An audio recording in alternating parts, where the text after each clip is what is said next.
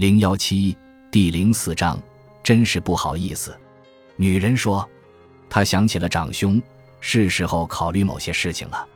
不可能是神柳。”她烦躁地说：“如果他是幕后主使，他就该知道我去了哪儿。他可以让刺客和周延直接来库拉诺湖的，那样的话他就暴露自己了。他似乎早就考虑过这个可能性。”沈太意识到，无论如何，或许。女人犹豫了下，或许怎样？沈太的声音此时听起来很奇怪。我是来告诉你，并非你的长兄雇佣了刺客，他可能只是把你在哪里的消息告诉了别人，而那个人想要你的命。我是来告诉你，好吧？那么现在轮到我问你了：是谁雇佣你的？又是谁告诉你这一切的？突然间，他们的谈话似乎变得非常正式。黑暗中传来魏苏的声音：“我的雇主，齐台向国文周家辛纳的妾室，托我向您致以最诚挚的问候。”他闭上了眼睛，是春雨。果然如此，他曾料想过的，跟他提起过的事情果然发生了。文州会给青楼的保姆一笔不菲的赎身费，春雨别无选择。本来在北里，烟花女子是可以拒绝别人为她赎身的。但像文州这样有钱有势的人，若是拒绝了他，他在北里的生活也将毁于一旦。毕竟文州是新上任的相国，权势滔天。沈泰可以肯定，文州所出的价钱绝对远超这些年春雨在青楼倚门卖笑，跟那些才子们厮混所赚钱的总和，也超过了对他们的家。沈泰沉心思考着，还是有些说不通的地方。他的兄长和相国都没有理由，也没有必要来杀他，他还没那么重要。你可能会不喜欢自己的兄弟，曾只把其视作敌人，但杀人这件事还是太极端了，会招来不必要的风险。看来事情远不像他想的这么简单。另外，魏苏又开口，在黑暗中，沈泰看到他模糊的轮廓，似乎又一了一次。去年秋天。你的长兄就回到了新安城，沈泰不可置信地摇摇头：“这不可能吧？我们都还在校期呀。虽然沈柳是朝堂上的官员，可是要犯了不孝的重罪，仍然会被杖责。如果他的政敌选择在合适的时候参他一本，不守孝道，不敬祖宗，他甚至会被流放。现役的武官校期只有九十天，你也知道的。可是我的长兄并不是。”沈泰停了下来，倒吸一口凉气。是他错了吗？离开了两年，杳无音信，在库拉诺湖畔用着别人都无法理解的方式哀悼父亲。或许他这样只是想逃避西安城那个过于复杂的世界，那里的男男女女纸醉金迷，喧闹繁嚣，在那里他的思绪无法沉淀。他不明白自己到底想要什么。去年秋天，魏苏提到的这个时间。到底发生了什么事？据他今天得到的消息，是的，就是这样，一切都吻合了，就像一副对仗工整的对联。他投靠了相国，沈泰直截了当地说：“他是相国的心腹。”黑暗中，他看不清他的表情。你说的没错，你的长兄现在是文州的心腹，相国已经任命沈柳担任西安城飞龙军千骑将军。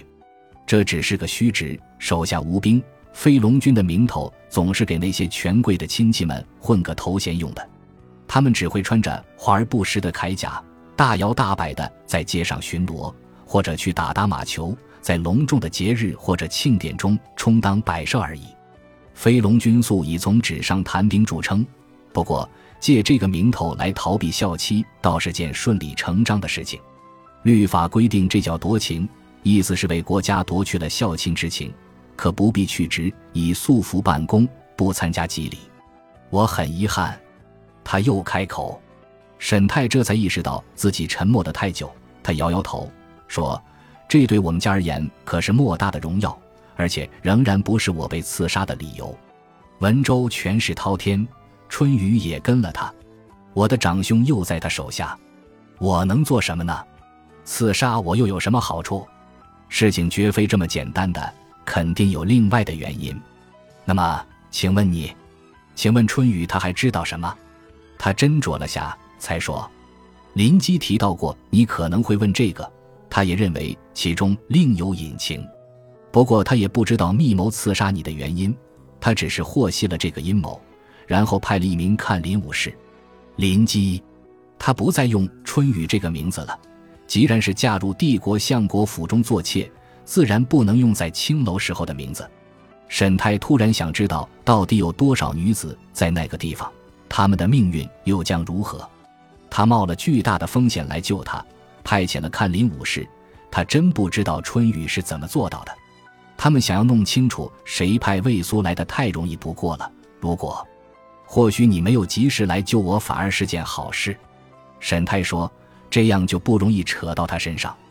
我是在路上遇见你并雇佣你的，而刺客是死在他古人手上的。其实我也是这样想的。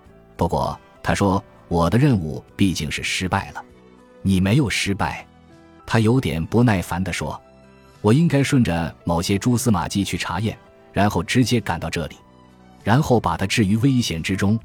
你刚才也说过，看林的荣誉感可不等于愚蠢。”他听到他移动双脚的声音，我明白了，愚不蠢是由您来决定的。如果我够快的话，您的朋友应该还会活着。这话没错，可如果他说的话真的成为了事实，那么春雨就将暴露，随时都会有生命危险。我不认为你应该用这样的方式跟我说话。那我为此向您致以最诚挚的歉意。他的语气听起来和这句话一点都不符。我接受。沈太喃喃地说，忽略了他的语气。他突然觉得很疲惫。我还有太多事情需要考虑。你最好还是离开吧。他并没有动。沈太几乎可以感觉到他在看着他。再过四五天，我们就能到陈瑶，在那里您可以找到青楼女子排解欲望。我想您需要这个。他想起了看林的教条之一，语气比言语本身更能透露信息。魏素鞠躬，然后踩着吱嘎作响的地板往门口走去。他听到门关上的声音，他还盖着自己的下半身。突然间。沈太意识到自己的嘴大大张着，他闭上嘴，他想到了库拉诺湖畔的鬼魂，虽然挺恐怖，不过真的单纯的多。